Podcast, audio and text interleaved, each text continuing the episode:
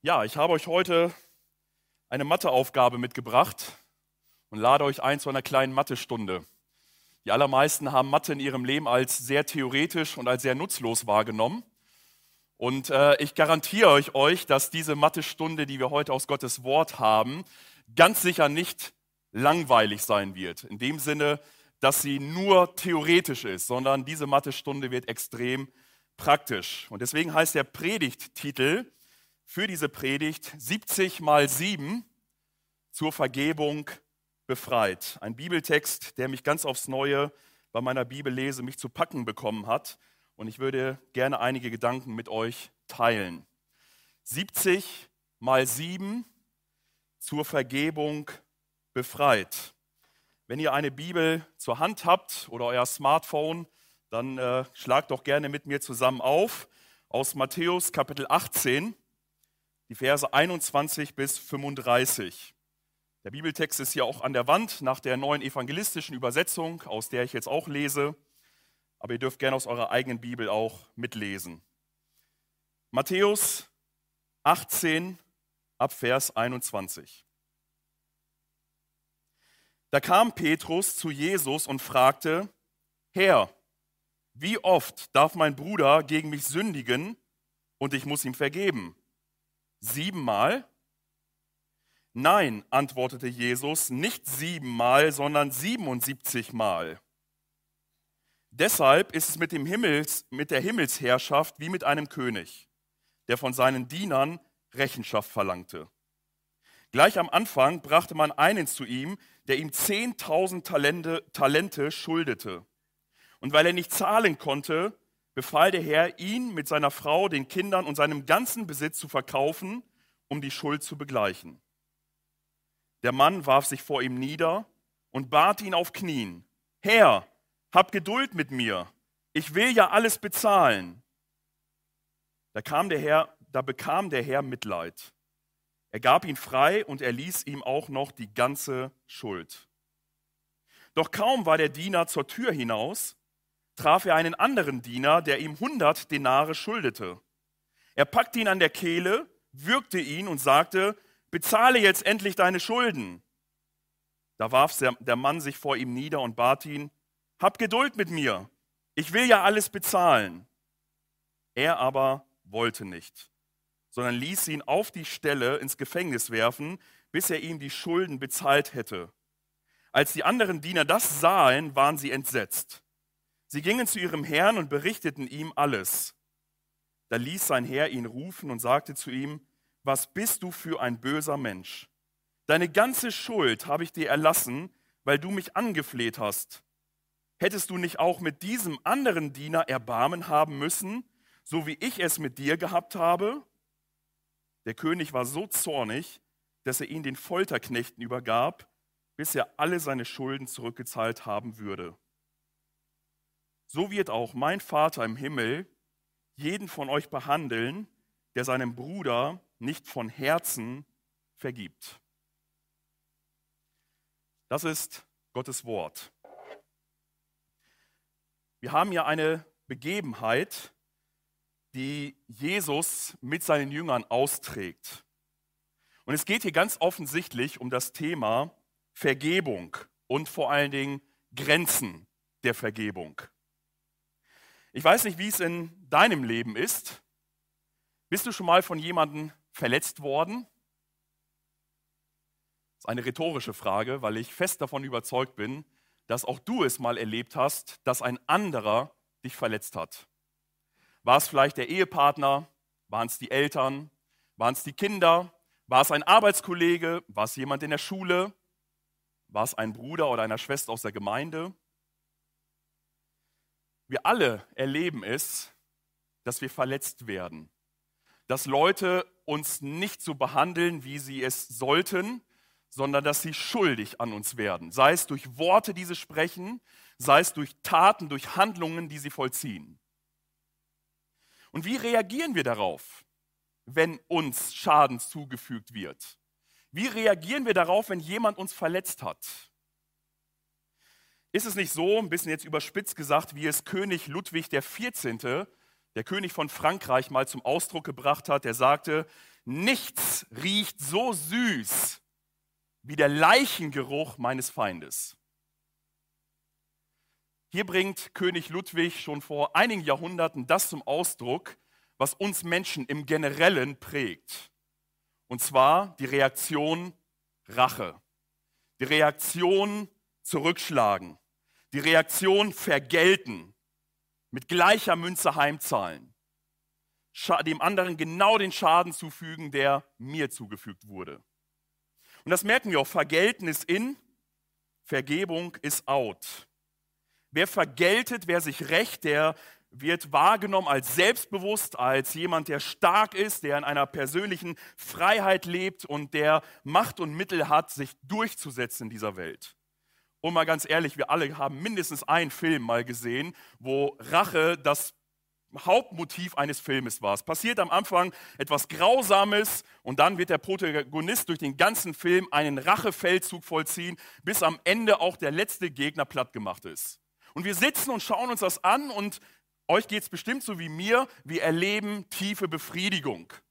Wir eine, wir erleben eine tiefe Genugtuung. Recht ist geschaffen worden. Die Gegner, sie sind platt gemacht worden, die das Böse vollzogen haben. Und diese Idee wird sehr stark genährt in unserer Gesellschaft. Das kannst du dir nicht gefallen lassen. Das kann der doch nicht einfach so zu dir sagen. Der kann doch nicht einfach so dich beleidigen. Der kann doch nicht so deinen Stolz verletzen. Dem musst du es heimzahlen. Ja, auch das christliche Leben, auch wir, du und ich, wir sind hier Teil einer Gemeinde, einer Gemeinschaft. Und auch wir sind Menschen, die leider noch nicht so heilig sind, wie wir es sein, vielleicht sein sollten oder es auch gerne wollten. Und so werden auch wir aneinander schuldig. Wir übersehen jemanden, wir sprechen unbedachte Worte, wir vollziehen Handlungen, wo ein anderer tief gekränkt, tief verletzt, ja wirklich ganz tief ähm, beleidigt wurde. Da, wo Menschen in einer Gemeinschaft miteinander leben, werden sie auch einander schuldig. Und die Bibel ist da sehr nüchtern und geht auch davon aus, dass wir aneinander schuldig werden. Und deswegen schreibt Paulus nicht nur an einer Stelle so deutlich, dass wir einander vergeben sollen, dass wir uns einander ertragen sollen, dass wir uns einander annehmen sollen. Die Bibel macht sogar sehr deutlich, dass Unversöhnlichkeit eine undenkbare Haltung eines Christen ist. Gott hat uns vergeben, einem jeden von uns, die wir darum gebeten haben. Und deswegen sind wir verpflichtet, dem anderen auch zu vergeben. Luis Mendes schreibt, Vergebung ist Gottes Erfindung, damit wir uns in einer Welt zurechtfinden, in der Menschen trotz bester Absichten ungerecht zueinander sind und sich gegenseitig tief verletzen. Er war der Erste, der uns vergab und er lädt uns alle ein, einander zu vergeben. Und ich würde noch ein bisschen weitergehen wie Smendes und würde sagen, er lädt uns nicht nur ein, sondern er erwartet es von uns. Epheser 4,32 zum Beispiel sagt, schreibt Paulus, seid vielmehr umgänglich und hilfsbereit. Vergebt euch gegenseitig, weil Gott auch euch durch Christus vergeben hat. Also eine ganz klare Aufforderung. Oder Kolosser 3,13, ertragt einander und vergebt euch gegenseitig, wenn einer dem anderen etwas vorzuwerfen hat. Wie der Herr euch vergeben hat, so müsst auch ihr vergeben. Also die Bibel ist hier sehr klar und sehr eindeutig, dass es ein biblisches Gebot an dich und vor allen Dingen auch an mich ist, dass wir vergeben. Vergebungsbereitschaft erfordert von uns aber allen, dass wir bereit sind, unseren Stolz abzulegen, dass wir bereit sind, unseren Egoismus abzulegen, weil es bedarf geistlicher Stärke, die nur Gott uns geben kann, jemanden, der uns Unrecht zugeführt hat, der uns eine Wunde, eine Narbe zugefügt hat, wie wir es gerade in der Kindergeschichte gehört haben, zu sagen, ich vergebe dir. Ich rechne es dir nicht mehr an.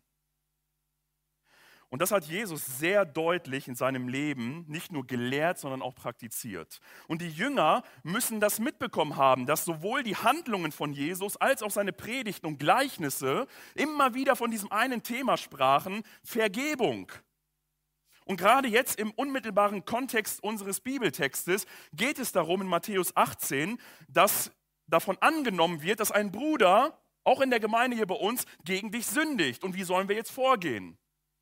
Und dann sagt Jesus, sündigt aber dein Bruder gegen dich, so geh hin zu ihm und klärt es unter vier Augen. Und wenn er dich hört, hast du deinen Bruder gewonnen.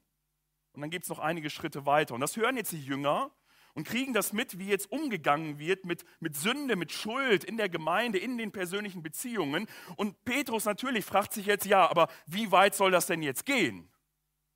Wie weit soll denn jetzt wirklich meine Vergebung gehen? Oder anders gefragt, wo ist die Grenze meiner Vergebung? Wo kann ich sagen, bis hierhin und nicht mehr weiter? Und das möchte Petrus hier im Folgenden geklärt wissen. Und das ist das Erste, was wir uns anschauen wollen, den Versen 21 und 22. Wir lernen hier das 70 mal 7 Prinzip kennen. Wie weit soll die Vergebung gehen? Im Alten Testament gibt es eine Stelle im Propheten Amos 1, Vers 3, was eine ganze Lehre innerhalb der Rabbiner zum Vorschein gebracht hat. Und zwar haben die Rabbiner gelehrt in den Synagogen, das kann man nach, mit ganz vielen Quellen nachweisen, dass man dreimal vergeben sollte. Dreimal, wenn ein Bruder, eine Schwester, wer auch immer gegen mich sündigt, dreimal bin ich bereit zu vergeben, das vierte Mal, da ist das Maß voll.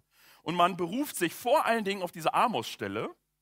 Und dieser Amos-Stelle heißt es, so spricht Yahweh, wegen drei Verbrechen, die Damaskus beging, wegen vier nehme ich es nicht mehr zurück. Denn mit eisernem Dreschschlitten zerdroschen sie Gilead. Die Rabbiner haben folgendermaßen argumentiert. Gott sagt hier, dreimal habe ich mir das angeschaut, aber dann war das Maß voll. Jetzt haben sie es ein viertes Mal getan und jetzt schaue ich nicht mehr zurück, jetzt kommt das Gericht. Jetzt kommt die Strafe. Und die Rabbiner haben gesagt, ja guck mal, wenn Gott sogar nur dreimal vergibt, wer sind wir Menschen, dass wir dann ein viertes Mal vergeben? Es wäre ja anmaßend, wenn Gott sagt, nach drei ist das Maß voll, dann machen wir es genauso. Und so wurde es gelehrt. Wenn jemand dich an dich versündigt, dann zählst du ganz genau und sagst, ah, das war das erste Mal, nach einer Woche kommt er nochmal oder sagt dir irgendwas, okay, das war das zweite Mal und dann war das dritte Mal und dann war vorbei. Dann war vorbei. Dann gab es keine Vergebung mehr. Dann galt Auge um Auge, Zahn um Zahn. Dann galt das Racheprinzip, was von den Rabbinern durchaus gelehrt wurde, was in dem Alten Testament überhaupt nicht zur Sprache kommt. Die rabbinischen Gelehrten legten hier gewissermaßen eine Messlatte an, die Petrus jetzt definiert haben wollte. Und er sagt zu Jesus, hey Jesus, wie oft soll ich denn meinem Bruder vergeben, der an mir sündigt? Reichen siebenmal.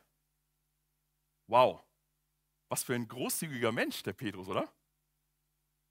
Siebenmal, nicht dreimal, nicht viermal, nicht das doppelte sechsmal, sondern verdoppelt und noch, man könnte sagen, auf die göttliche Zahl hin aufgerundet. Siebenmal. Reicht siebenmal.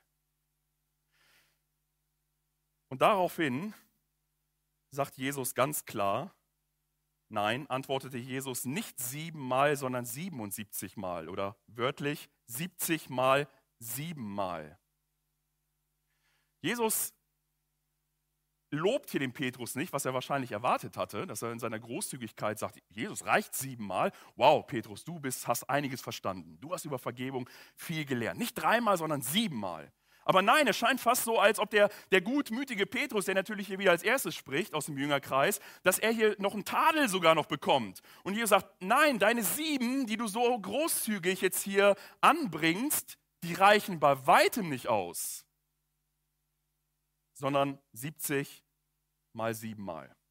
Und hier gibt es zwei Auslegungsvarianten, die beide richtig sind. Ich kann euch nicht sagen, was richtig ist. Ich glaube, beides ist richtig, wobei ich zu der zweiten tendiere so wie meine Bibel hier übrigens auch, aber da kommen wir gleich dazu. Die erste Auslegungsvariante ist, dass hier Jesus äh, ein Prinzip der Häufigkeit anspricht, und zwar der Quantität. Und in diesem Fall multi, äh, multiplizieren die Ausleger diese beiden Zahlen miteinander. 70 mal 7, dann kommen wir auf 490. Ne? Und damit will Jesus sagen, 490 Mal, das ist so undenkbar viel, da lohnt sich überhaupt nicht mehr eine Strichliste zu führen, das kriegen wir gar nicht mehr hin. 490 Mal, das ist ja nahezu unbegrenzt. Wer kann denn 490 Mal noch im Schirm haben, wann jemand sich äh, wann, wen und wie oft äh, versündigt hat? Und Jesus möchte sagen, die Zahl ist so groß, dass es erstmal überhaupt keinen Sinn macht, eine Strichliste zu führen. Es macht überhaupt keinen Sinn, es jemanden gedanklich oder im Herzen so einen Block anzulegen. Ne? Und dann, dann, dann kommt wieder meine Frau und sagt wieder irgendwas. Dann lege ich innerlich so einen Notizzettel an. Art der Verfehlung, Datum, Uhrzeit, ähnliche Vergehen. Und ganz gut mögliche Zeugen. Das lege ich in meinem, in meinem Herzen an. Dann kommt das nächste Mal wieder, ah, wieder, wieder nächste Seite auf dem Block und wieder aufgeschrieben. Ja, mal ganz ehrlich, ne, das hat der Gary Chapman schon so schön gesagt, diese Rabattmarkenheften, so wie er sie bezeichnet hat, die kennen wir heute kaum noch, höchstens aus dem Laden, dann kriegt man so Treuepunkte und die klebt man irgendwo rein und irgendwann löst man sie ein gegen Kochtopf oder gegen Mixer, keine Ahnung was, oder gegen T-Shirt. Und er sagt, dieses Prinzip haben wir auch ganz oft in unseren Beziehungen. Wir haben so ein Rabattmarkenheft. Und da kommt jemand und versündigt sich und dann kleben wir wieder eine Rabattmarke rein. Und denken, na, pass mal auf. Ne? Und dann kommt wieder irgendwas und ich klebe wieder eine Rabattmarke. Und dann, was passiert? Irgendwann ist dieses Heftchen voll. Und dann reißt der Geduldfaden. Da kommt wieder, kommt wieder jemand und sagt, hey Schatz, wenn du jetzt einkaufen fährst, bring mir das und das mit. Dann kommt sie nach Hause, hat es nicht mitgebracht. Und sage ich, oh Mensch, warum hast du es nicht mitgebracht? Und sie holt die Rabattmarken raus und sagt, weißt du eigentlich, dass ich dir schon dann und dann gesagt habe, du sollst den Schuppen reparieren, noch immer nicht gemacht und du sollst hier aufräumen und du sollst den Müll rausbringen, das hast du alles nicht gemacht und ich kriege die volle Dröhnung, die Einlösung aller Rabattmarken. Kennt ihr das aus eurem Miteinander? Manchmal sind wir sogar so perfide, dass wir merken, da fehlt noch eine Marke, aber der andere tut es nicht mehr. Und was tun wir dann? Dann provozieren wir. Ja? Ein bisschen provozieren, ein bisschen sticheln und dann bam, dann kommt es, letzte Marke rein und der Schwall ergießt sich. Jesus sagt, das hat alles nichts mit Vergebung zu tun. So funktioniert nicht Vergebung, dass wir innerlich irgendeine Liste anlegen, wo wir dem anderen das mal dann so richtig schön vor Augen halten. Die Rabbiner sagten dreimal, danach ist Schluss. Petrus meinte sieben, danach ist Schluss. Jesus sagt, die Zahl, die ist so hoch, die ist so groß, Praktisch bedeutet es, du sollst immer vergeben, egal wie häufig sich dein Bruder, deine Schwester, irgendein anderer Mensch an dich versündigt. Und genauso lehrt es dann ja Paulus auch in dem großen Hohelied der Liebe in 1. Korinther 13, im Vers 5, wo es dann heißt, diese Liebe, sie verhält sich nicht ungehörig, sie sucht nicht das ihre, sie lässt sich nicht erbittern und jetzt, sie rechnet das Böse nicht zu. Liebe führt keine Strichliste. Liebe führt kein Rabattmarkenheft. Liebe führt keinen innerlichen Block, wo wir alles notieren und vielleicht für spätere äh, äh, Konflikte dann bereithalten. Sondern Liebe rechnet nicht. Liebe vergibt. Liebe rechnet es dem anderen nicht an. Das wäre die erste Auslegungsvariante, dass man sagt, okay, hier 490, so hoch, so viel, so umfassend, Vergebung darf prinzipiell nicht berechnet werden, sondern sie soll immer zu jeder Zeit stattfinden. Dann gibt es ein, eine zweite Auslegung, wie ich gesagt, der, die finde ich ein bisschen plausibler sogar noch, aber widerspricht der ersten in keinem Fall. Na, hier werden die beiden Zahlen, weil im Griechischen steht einfach nur 70, 7. Ne, da, da, da, ist nicht wirklich eine Mathe-Rechnung drin. Ne, da steht 70 mal 7.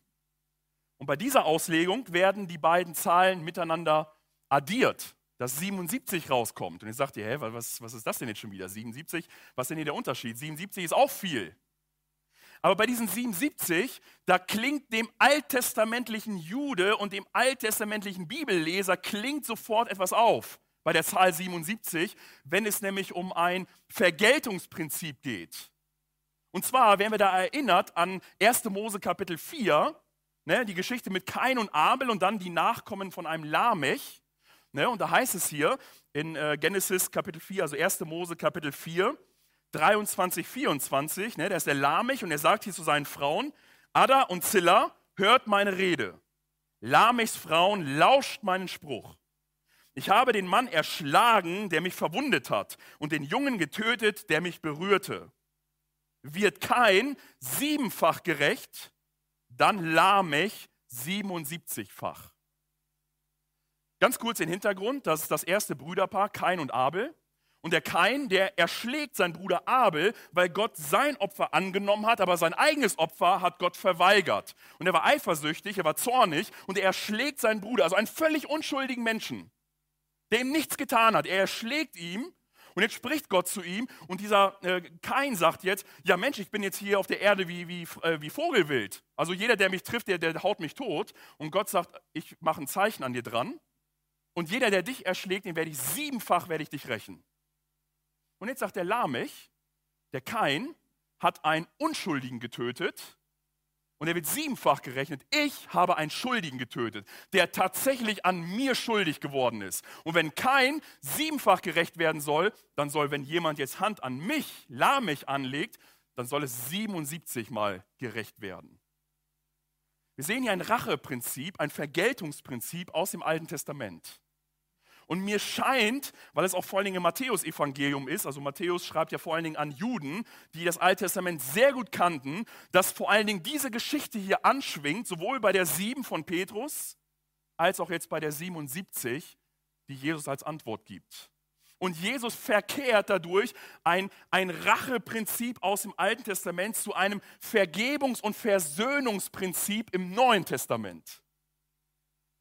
Und er sagt, nicht Rache, nicht Vergeltung, sondern so viel, wie du eigentlich möchtest, dass dein Gegner leidet oder so viel du möchtest, dass jetzt dem anderen Strafe zugefügt wird, genau in diesem Maß sollst du ihm vergeben und ihn in Liebe begegnen.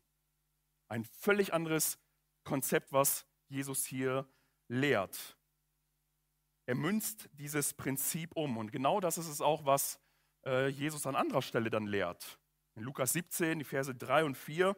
Seht euch also vor, wenn dein Bruder sündigt, weise ihn zurecht. Und wenn er Reue zeigt, vergib ihm. Und wenn er siebenmal am Tag an dir schuldig wird und siebenmal wieder zu dir kommt und es sagt, es tut mir leid, sollst du ihm vergeben. Auch hier wird die Zahl sieben genannt, aber prinzipiell geht es hier gar nicht um die Zahl, sondern es geht darum, jedes Mal, wenn dein Bruder kommt und sagt, es tut mir leid, jedes Mal sollst du vergeben. Jetzt könnte man sagen, ja, wer versündigt sich schon siebenmal an mir, an einem einzigen Tag und kommt dann auch noch siebenmal und bittet um Vergebung? Jemand glaubt er sich das doch selber nicht mehr. Seine, seine, seine, sein, äh, sein äh, Anspruch auf Vergebung oder seine Bitte um Vergebung vielmehr. Aber wisst ihr, das ist genau der Clou. Das ist genau das, was Jesus sagen möchte, weil nämlich du und ich, dass wir gegenüber Gott uns genauso verhalten. Und sogar noch schlimmer. Also ich kann manchmal nicht sagen, dass ich nur siebenmal gesündigt hätte gegen Gott an einem Tag. In Gedanken, in Worten, in Handlungen. Und ich komme zu Gott und ich bitte ihn, Herr, vergib mir. Und Gott sagt nicht, ja, das war jetzt, glaube ich, zwei oder einmal zu viel, sondern Gott vergibt bereitwillig. Immer wieder aufs Neue, selbst wenn wir mit derselben Geschichte immer wieder kommen. Ich habe Leute in der Seelsorge gesprochen, die in einer bestimmten, äh, einer bestimmten Sünde verhaftet waren, die sie immer wieder und immer wieder taten, obwohl sie wussten, dass es falsch war. Und sie sagen, sie konnten nicht mehr zu Gott beten, weil sie sich es selbst nicht mehr geglaubt haben, dass sie es wirklich ernst meinen. Und die haben gesagt, kann mir Gott überhaupt noch vergeben? Und ich habe gesagt, ja, Gott vergibt dir. Wenn du dir es auch nicht glaubst, aber Gott glaubt es weil er nämlich äh, äh, da keinen Spaß draus gemacht hat, sondern er hat seinen Sohn, Jesus Christus, für deine Sündhaftigkeit und für deine äh, furchtbaren Dinge in deinem Leben hat er ans Kreuz gesendet. Und er hat diese Sünde genommen und auf seinen Sohn geladen und er hat ihn ganz real gestraft. Und deswegen nimmt Gott das sehr ernst, wenn du um Vergebung bittest, auch wenn du es dir selbst nicht mehr glauben kannst. Das ist das, was Jesus hier lehrt. Wir alle sind eigentlich Schuldner vor Gott. Und wir alle kommen mehrfach am Tag oder vielleicht am Ende des Tages mit einer Liste von Dingen, die nicht so gelaufen sind, wie wir es wollten. Und wir bringen sie zu Gott und sagen, Herr, vergib mir. Und ich darf dir sagen, jedes Mal, wenn du Gott um Vergebung bittest, jedes Mal vergibt er dir, weil er das in seinem Wort zusagt. Weil er tatsächlich den Vergebungsmaßstab extrem hoch angesetzt hat. Und was am Anfang vielleicht ein bisschen unfair und fast unmöglich erschien, den anderen so oft zu vergeben, das ist im eigentlichen Sinn eine wunderbare Botschaft, weil Gott es uns gegenüber genauso tut. Jesus lehrt, dass auch unsere Vergebung gekoppelt sein soll an der großen Barmherzigkeit und Vergebung, die wir ganz persönlich jeden Tag aufs Neue in Anspruch nehmen. Und das alles wird unterstrichen durch ein Gleichnis, was der Herr Jesus dann hier jetzt seinen Jüngern erzählt. Und dieses Gleichnis ist eigentlich sehr einfach aufgebaut. Es ist ein König, es ist ein erster äh, Diener, der eine extreme Schuld hat. Und dann ist noch ein zweiter Diener, der dem ersten Diener verhältnismäßig einen, einen kleinen äh, Pillepalle-Betrag schuldet. Und so ist die Geschichte aufgebaut. Am Anfang sehen wir einen barmherzigen König. Ne, wir haben gelesen, dass dann äh, der König Abrechnungen macht. Und das war immer so, einmal im Jahr. Ne? Viele Firmen machen so Inventur oder irgendwie sowas. Jetzt hier der König auch. Er lässt da alle seine Diener vortreten und die sollen alle ihre Papiere vorlegen.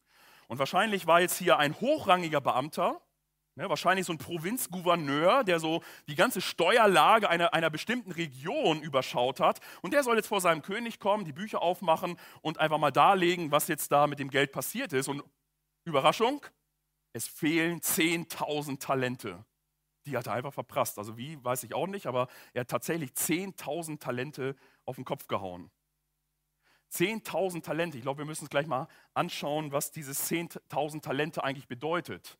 Ne, Jesus erzählt hier, deshalb ist es mit mir, mit der Himmelsherrschaft, wie mit einem König, der von einem seinen Dienern Rechenschaft verlangte.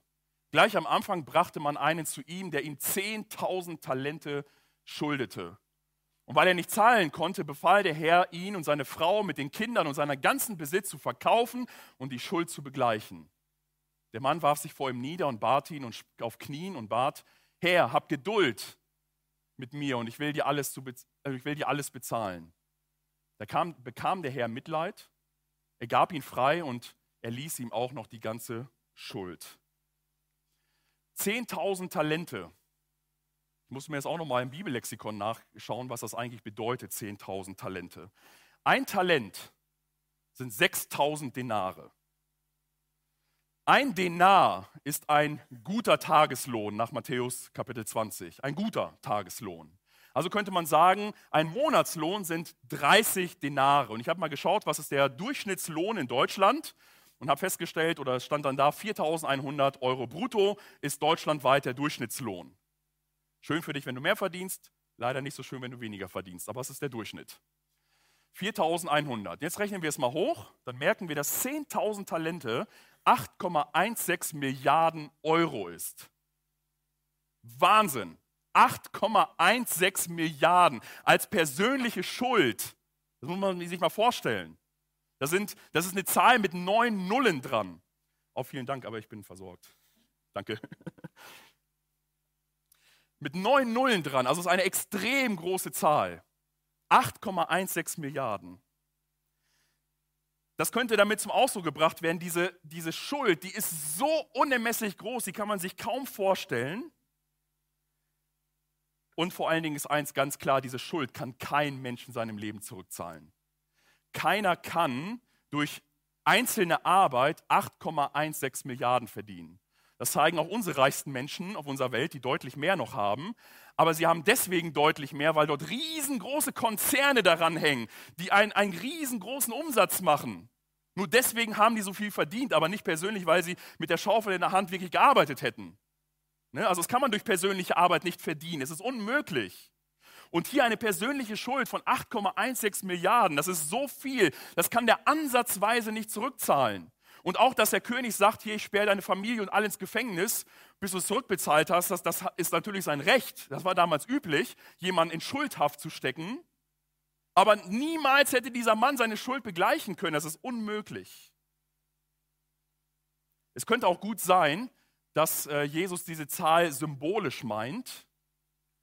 Symbolisch in dem Sinne, dass er sagt, äh, 10.000 ist das höchste griechische Wort, das höchste Zahlenwert. Also alle Zahlen, die darüber gehen, müssen zusammengesetzt werden mit anderen äh, Zahlen. Aber als einzelnes Zahlenwort ist 10.000 der, der höchste Zahlenwert im Griechischen. Und Talent ist die größtmöglichste Geldeinheit, die es gab. Alles andere darunter, Denare und so weiter, das war alles viel kleiner. Talent war das höchste. Und damit könnte Jesus meinen, 10.000 Talente ist einfach nur die größtmögliche Schuld, die ein Mensch haben kann. Die größtmögliche Schuld. Wie auch immer, dieser Mann, er wirft sich vor dem König. Herr, hab Geduld mit mir, ich will ja alles bezahlen. Also was für eine Frechheit, er kann das niemals bezahlen. Aber er bringt hier seinen guten Willen zum Ausdruck und er fällt nieder und das Wunder passiert. Dieser König erbarmt sich seines Dieners.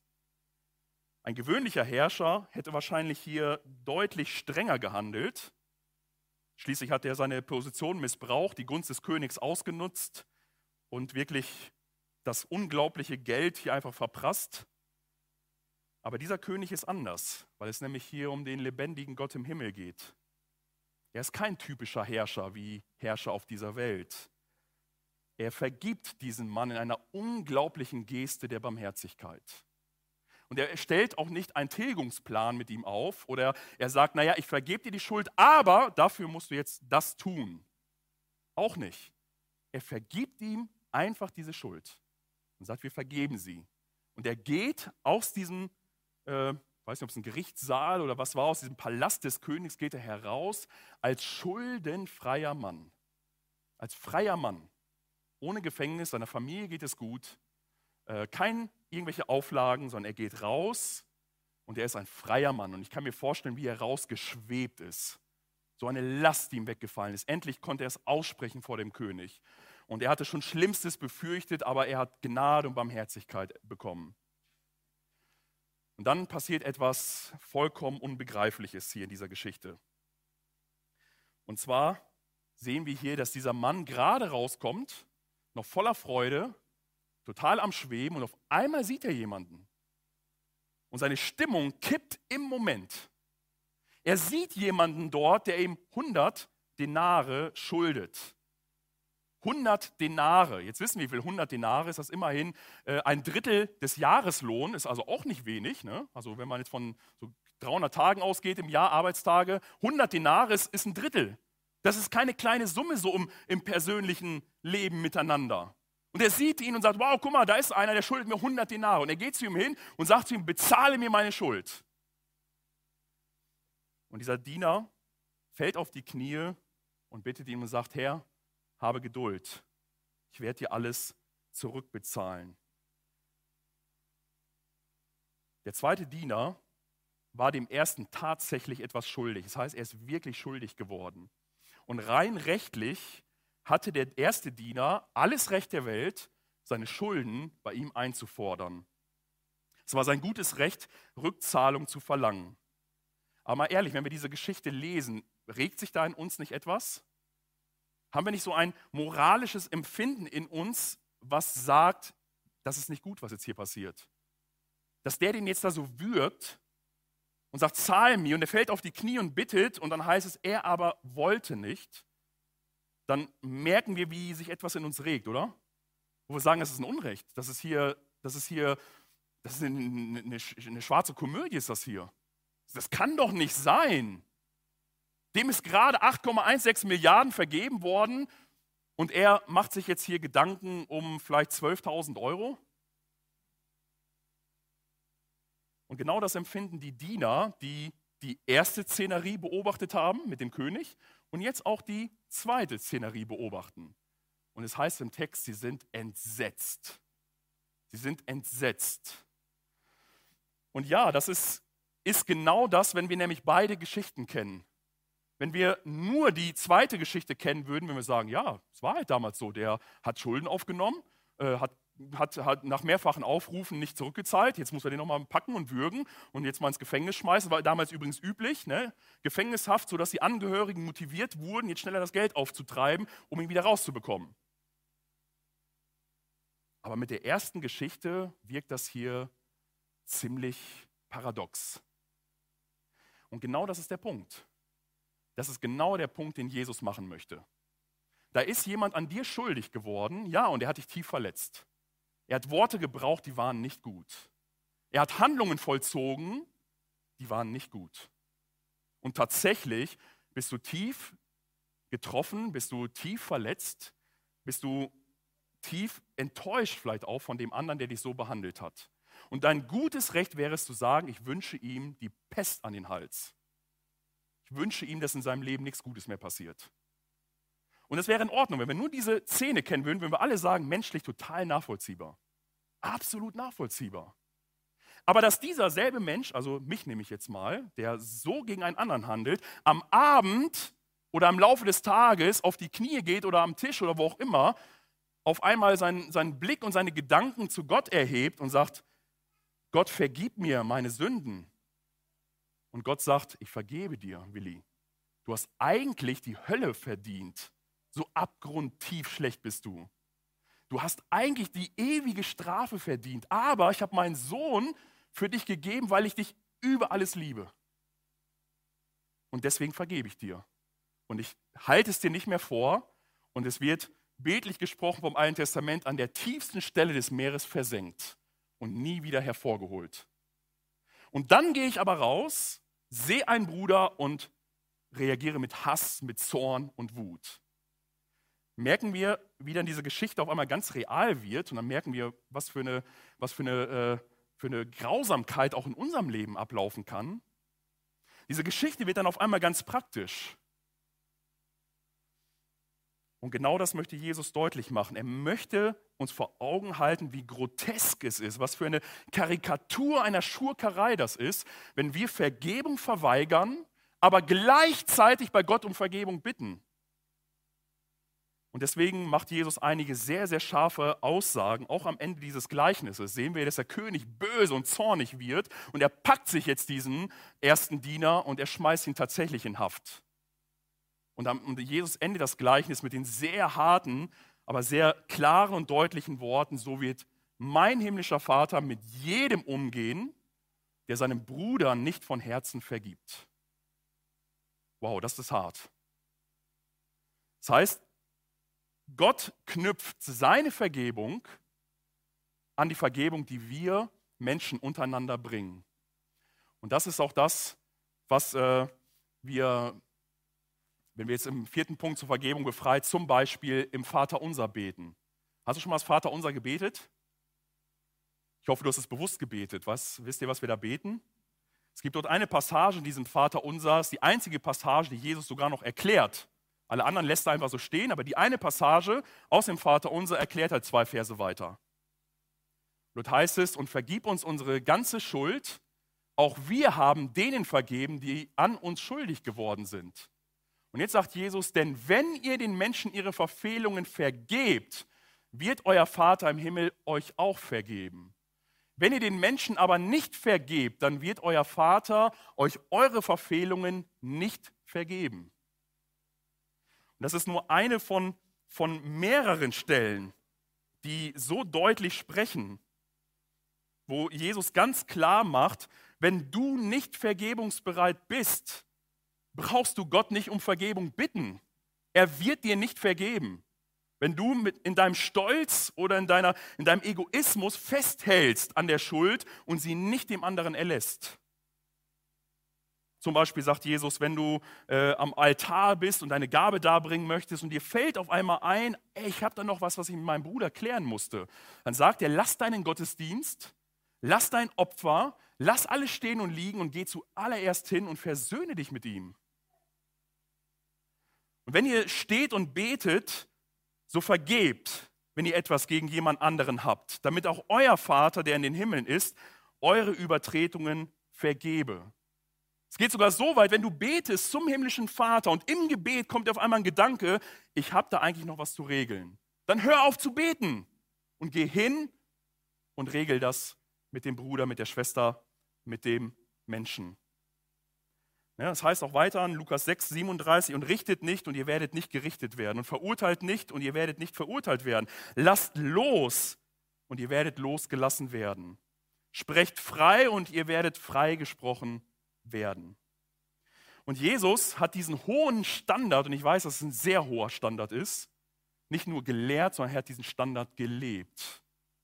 Er war der einzige Mensch, der einzige Mensch, der wirklich völlig zu Unrecht gefoltert, gequält, gemartert, letztendlich ans Kreuz geschlagen wurde. Er war der einzige, vollkommen fehlerfreie Mensch. Er war der einzige, der das Zorn und Gericht Gottes mit den ganzen Legionen von Engeln über seine Peiniger herbeirufen könnte und auch sollte.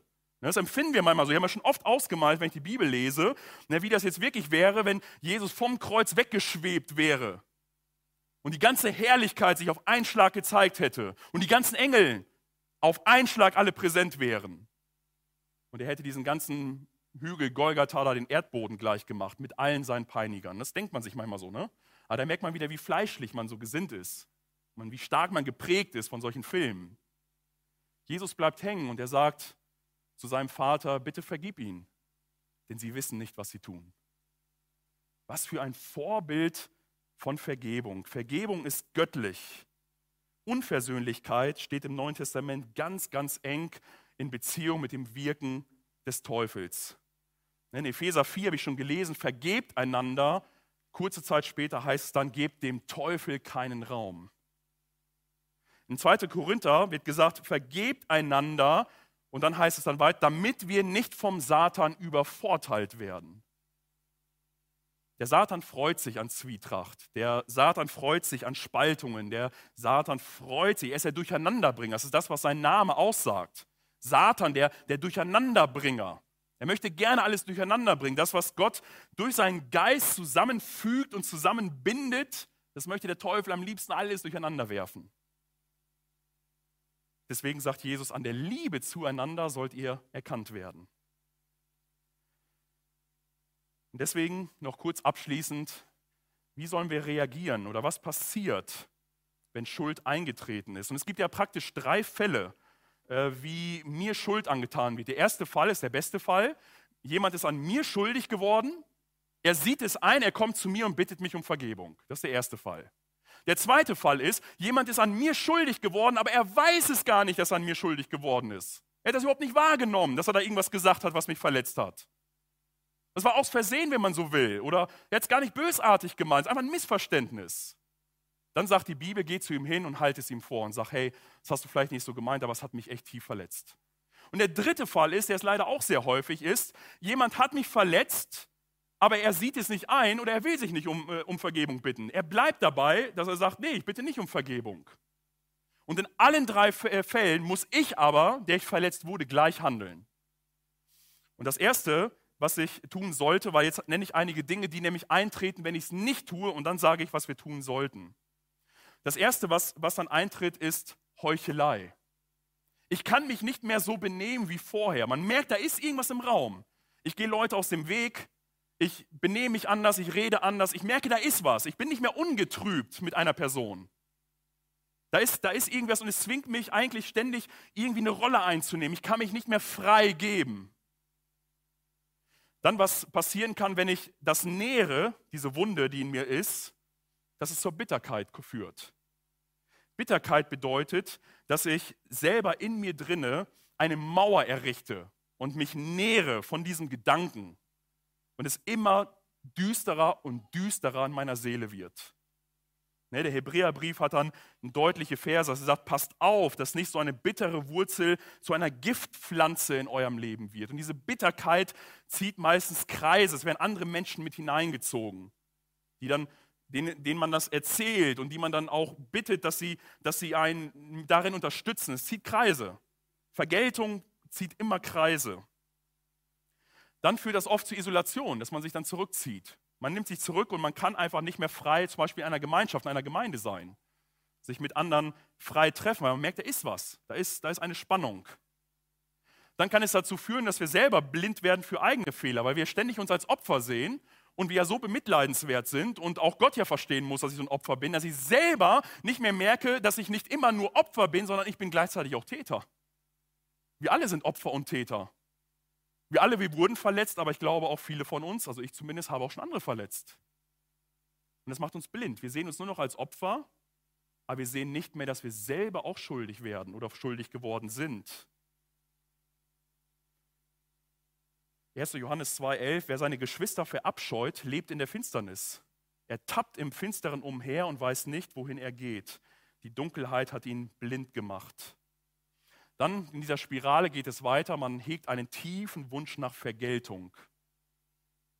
Und dann als letzte auf Zerstörung aus sein. Dann wird man sehr destruktiv, dann hat der Teufel eigentlich gewonnen, dann wird es eine sehr große Zerstörung geben. Und die Notbremse in dieser ganzen Spirale, die Notbremse ist, um die Vergebung zu gewähren. Ob sie von mir jetzt erbeten wird oder nicht, dass ich sage, ich bin bereit zu vergeben um meiner selbst willen. Vergebung bedeutet, dass man die Tür aufschließt, um jemanden zu befreien, um dann festzustellen, dass man selbst der Gefangene war. Oder Hans Wölk hat vollkommen richtig äh, gesagt in seinem Skript, Vergebung braucht nicht der Verursacher, sondern in erster Linie der Verletzte, um leben zu können.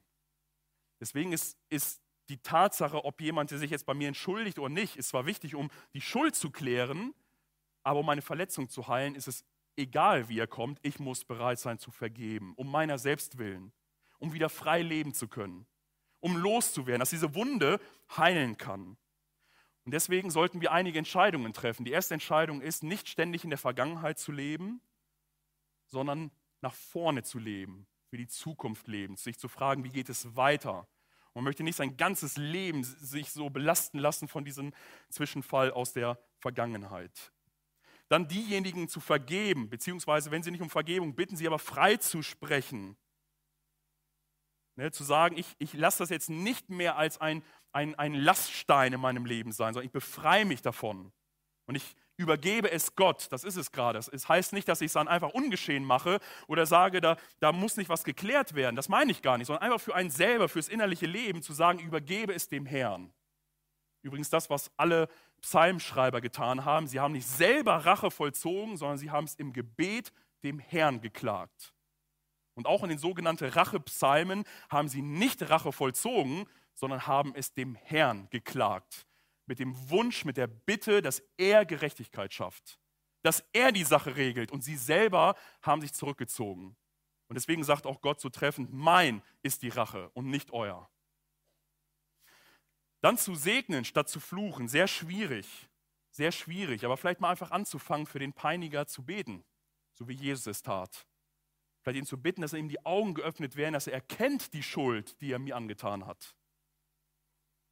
Und entschließen, den Entschluss fassen, keine Vergeltung zu wünschen oder zu suchen. Sich frei zu machen von dem Gedanken der Vergeltung, sondern es Gott überlassen und selber sein Leben weiter gestalten.